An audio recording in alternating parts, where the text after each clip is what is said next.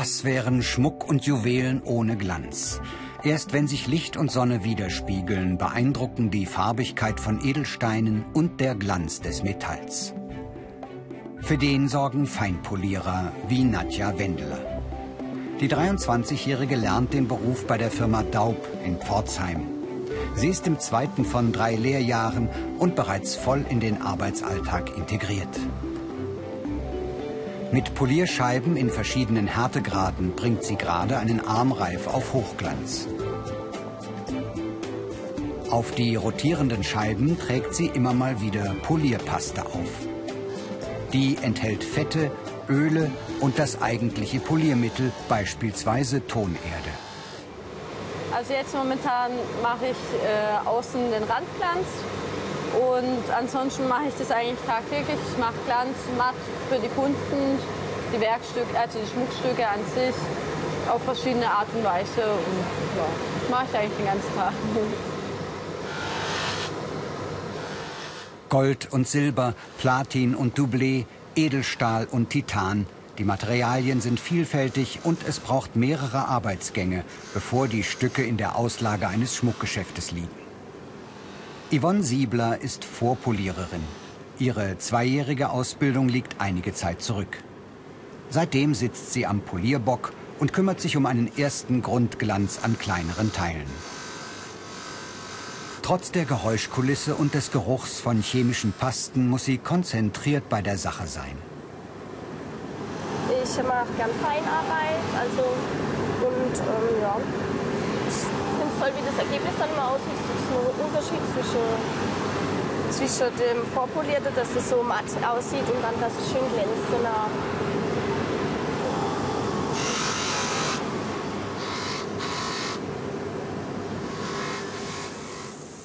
Nach dem Polieren wird das Schmuckstück in einem Ultraschallbad gereinigt. Feinpoliererinnen arbeiten im Wesentlichen in Betrieben der schmuckherstellenden Industrie und in handwerklichen Schmuckwerkstätten. Unter ARD Alpha Ich Mach's gibt's im Internet mehr Informationen zu diesem und zu vielen anderen Berufen als Video zum Download und als Podcast. Beschäftigungsmöglichkeiten für Feinpolierer gibt es auch in der optischen und in der feinmechanischen Industrie. So, Nadja, die hast du jetzt gewaschen. Und jetzt sehen wir sie sandeln. Und zwar mit dem Sand 100, 200. Okay. Nimmst du das gerade innen drin der Armreif soll nur außen glänzen. Innen ist eine matte Oberfläche vorgesehen. Ein feiner Sandstrahl sorgt für eine gleichmäßige Mattierung. Nicole Fischer ist eine erfahrene Feinpoliererin, die Nadja immer mal wieder über die Schulter schaut. Also man sollte schon ähm, so eine gewisse Fingerfertigkeit haben. Ähm, die Sehkraft die sollte auch gut sein. Und äh, etwas Geduld braucht man auch, weil man kann es nicht immer gleich fertig machen. Es dauert seine gewisse Zeit. Ja, das sind so diese Gaben, was man eigentlich schon so mitbringen müsste. Ein anderer Arbeitsschritt ist das Lapidieren. Dabei werden plane Flächen von matt bis hochglanz geschliffen und poliert. Diese Technik wird zum Beispiel bei sehr kleinen Teilen angewandt, die, in einer Halteform fixiert, an der Scheibe entlang geführt werden. So jemand wie Monika Schmidt, 30 Jahre im Beruf, sieht mit kurzem, schnellem Blick, wo noch kleinste Kratzer sind, die beseitigt werden müssen. Es ist allerdings nicht alles Gold, was glänzt. Produktionsleiter Peter Brettschneider hat miterlebt, dass die Schmuckindustrie in den vergangenen Jahrzehnten Produktionsstätten ins Ausland verlegt und immer mehr Menschen entlassen hat. Dennoch sind gerade wir als Hersteller von äh, qualitativ sehr hochwertigen, hochwertigen Schmuck äh, auf gute, gut ausgebildete Fachkräfte, speziell auch im Bereich des Feinpolierens angewiesen und sehen uns deshalb auch unbedingt in der Pflicht, ähm, Ausbildungsplätze zur Verfügung zu stellen, um uns unseren eigenen Nachwuchs hinterherzuziehen. Diese Fähigkeiten sind gefragt. Handwerkliches Geschick, gutes Sehvermögen, technisches Verständnis, Geduld.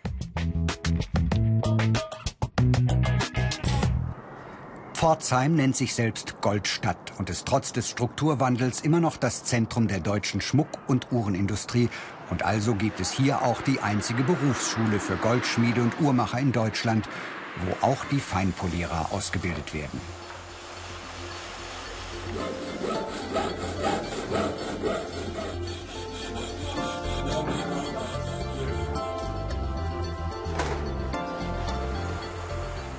Da es gerade mal noch eine Handvoll Auszubildender für den Beruf der Feinpolierer gibt, sitzen die mit den Goldschmieden zusammen in einer Klasse.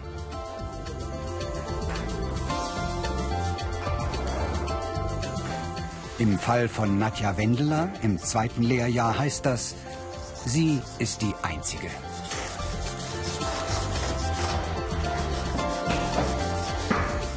Während die anderen feilen, sägen und löten, schleift und poliert sie, was das Zeug hält. Für die Ausbildung zur Feinpoliererin ist kein Schulabschluss vorgeschrieben. Nadja hat den Hauptschulabschluss gemacht. Ihre Ausbildungsvergütung liegt überdurchschnittlich hoch und auch später wird sie mit ihrer mittlerweile seltener gewordenen Arbeit wohl gut verdienen können. Als Schutzkleidung dienen ihr eine Brille und Fingerlinge. Und schon kann es losgehen.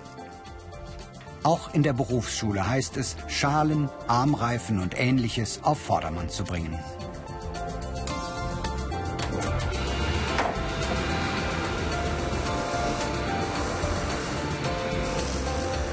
Die Tatsache, dass Nadja relativ allein ist mit ihrer Ausbildung, erklärt sie kurzerhand zum Plus.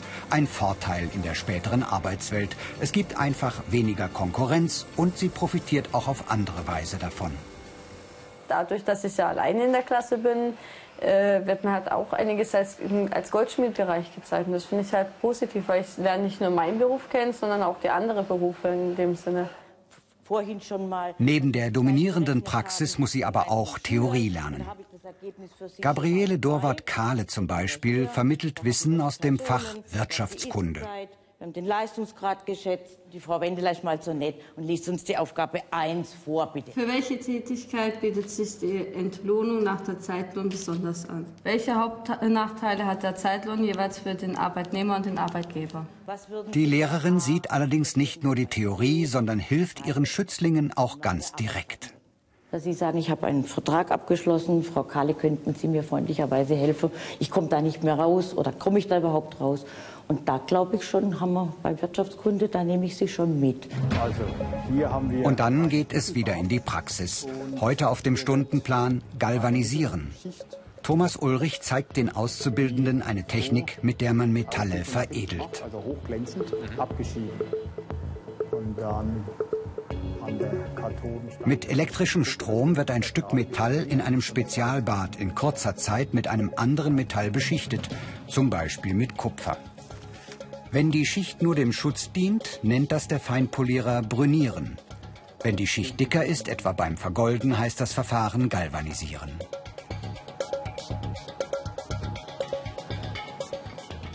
Man darf keine zwei linken Hände haben, weil es einfach auch ein Metallberuf ist. Und ähm, man, man, muss einfach auch ähm, lieben, Oberflächen zu verschönern, den Glanz zu bringen. Und was auch eine schöne Sache ist. Die Ausbildungsinhalte. Mattbürsten, Schleifen, Polieren, Galvanisieren und Brünieren. Zermahlene Walnussschalen und kleine Metallteile drehen sich gemeinsam in sogenannten Poliertrommeln. Mit solchen Geräten kann Schmuck auch poliert werden, wenn es nicht auf einen besonders schönen Hochglanz ankommt.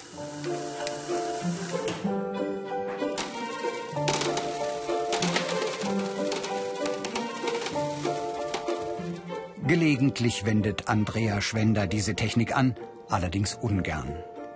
Die Feinpoliererin ist bei der Firma Viktor Meyer in Pforzheim beschäftigt, einer 1890 gegründeten Schmuckmanufaktur.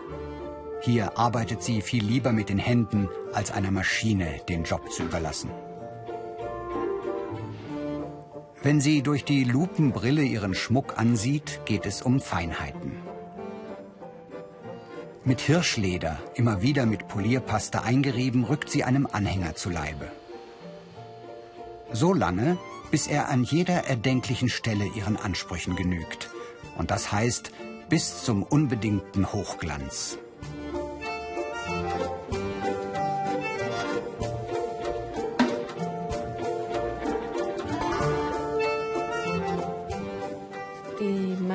Was man heutzutage hat, können schon oberflächlich viel bewirken, aber in die gewisse Stelle kommen sie nur mit dem Leder rein und mit der Paste, dass die Schmirgelstreifen weggehen. Wenn es hier ans Galvanisieren geht, wird nicht eine schlichte Nickelplatte veredelt, sondern feinster Schmuck. Kleine Anhänger für Halsketten sollen eine goldene Schicht bekommen. In den Tauchbecken befinden sich giftige Flüssigkeiten, unter anderem Schwefelsäure, die die Augen reizt, und Kaliumcyanid, das beim eventuellen Einatmen giftig wirkt. Andrea Schwender ist also vorsichtig und achtet darauf, dass der Raum immer gut gelüftet ist. Das Ergebnis kann sich schließlich sehen lassen. In vierter Generation führt Markus Oliver Mohr das kleine Familienunternehmen. Der Urenkel des Gründers setzt auf seine Goldschmiedewerkstatt und auf sein Team von Goldschmieden und Feinpoliererinnen. Ich habe den Beruf Zukunft, weil es äh, weltweit immer mehr Menschen gibt, die das Besondere suchen. Also insgesamt sind es nicht sehr viele Menschen, aber es werden immer mehr. Denn äh, Luxus äh, zu kaufen, das ist das eine, aber Dinge zu besitzen, die wirklich noch Tradition ähm, beinhalten, das ist was ganz Besonderes und das hat Zukunft. Karrieremöglichkeiten. Spezialisierung, zum Beispiel Metallverformung, Werkstoff- oder Maschinentechniker, Industriemeister Metall, Studium Materialwissenschaft.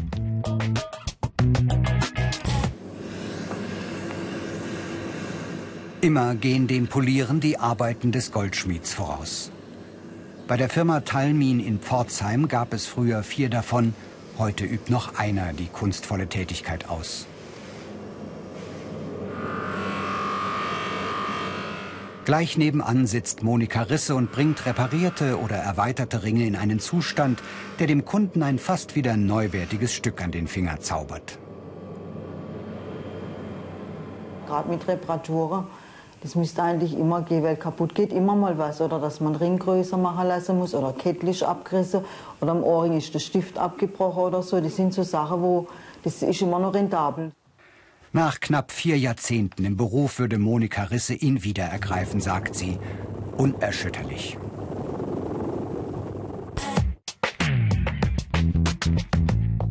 Die negativen Seiten. Umgang mit Chemikalien, Gerüche, langes Sitzen.